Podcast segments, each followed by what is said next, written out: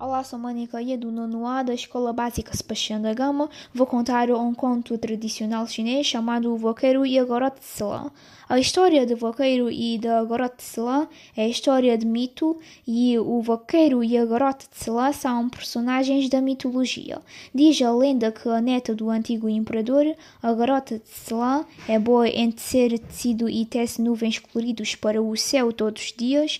Ela odiava essa vida seca e ela ela secretamente desceu para o mundo mortal, casou-se com um vaqueiro em Rashi e viveu um, uma vida de fazendeiro masculino e tecelagens femininas.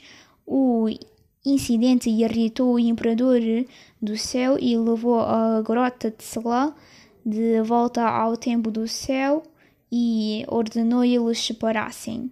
Eles só foram autorizados a se encontrar na Ponte da Pega uma vez por ano, no sétimo dia do sétimo mês lunar. O seu amor constante move os Pegas e incontável Pegas voou e construiu uma ponte de Pega através do Tiane, com os seus corpos permitindo que o vaqueiro e a garota de Sela se encontrassem no Tiane ou Ponte da Pega.